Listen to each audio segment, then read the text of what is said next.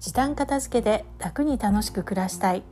この放送は時短片付けオーガナイザー浜名愛が家事や仕事に毎日忙しい女性が片付けを時短にしてやりたいことを楽しく実現するためのラジオです。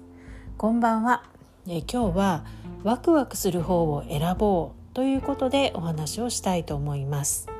えー、最近ですね私は朝のウォーキング中なんかに、えー、スマホで、えー、オーディオブックを聞いているんですね。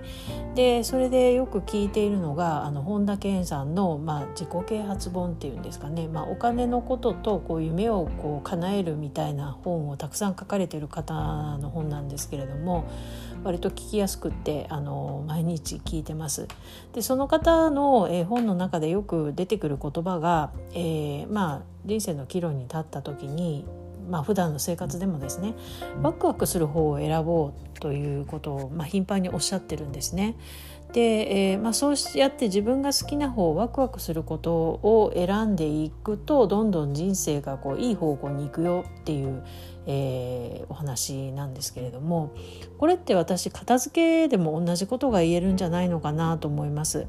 あの片付けって面倒とか嫌いとかしんどいとか思っている方いらっしゃるかもしれません。けれどもあのお家の中をね自分のまあ好きな空間居心地のいい空間にするにはやっぱりワクワクしないものばっかりこう置いておくのではなくてワクワクするものをこうたくさんこう使いやすく置いているっていうことが大事なのかなというふうに思っています。あのライフオーガナイズのお片付けのサポートでも一番最初にあのコンサルティングをする時にですね、まあ、その方の理想のお部屋ってどういうものですか？っていうこう、ね、お話を、えー、いろんな角度からこう伺っていくんですが、えー、そこで、えー、まあ例えばね自分の好きなインテリアでこうゆっくりくつろげるお部屋にしたいっていう、え方もいらっしゃれば、えー、推しグッズがこうね綺麗に並んでる部屋がいいなとか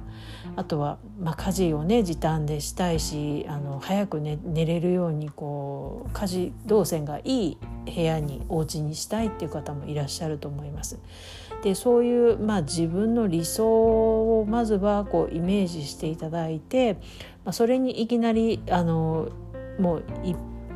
一段階でこうすぐにその段階に行けるっていうわけではないのかもしれませんけれども少しずつ近づいていけるようにその理想形をこう思い描きながらご自分のお家の中にこう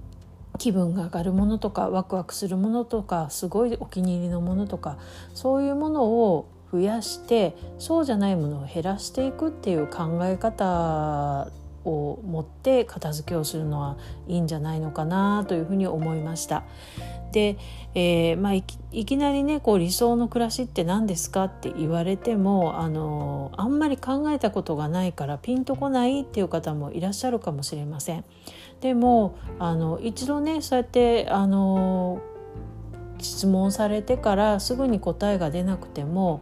何かあの自分の好きなものとかあそういえばこういう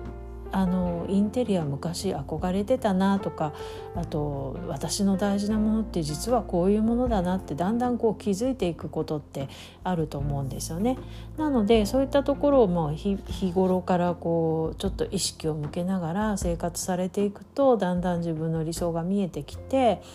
私の好きなものはこれはあのこの中にはないなって思ったらだんだん手放せるものも増えてくると思います。ということで、えー、今日はワクワクすることを選ぼうということで、えー、お話をしました。えー、本日も最後までお聴きくださいましてありがとうございました。それではまた明日さようなら浜名愛でした。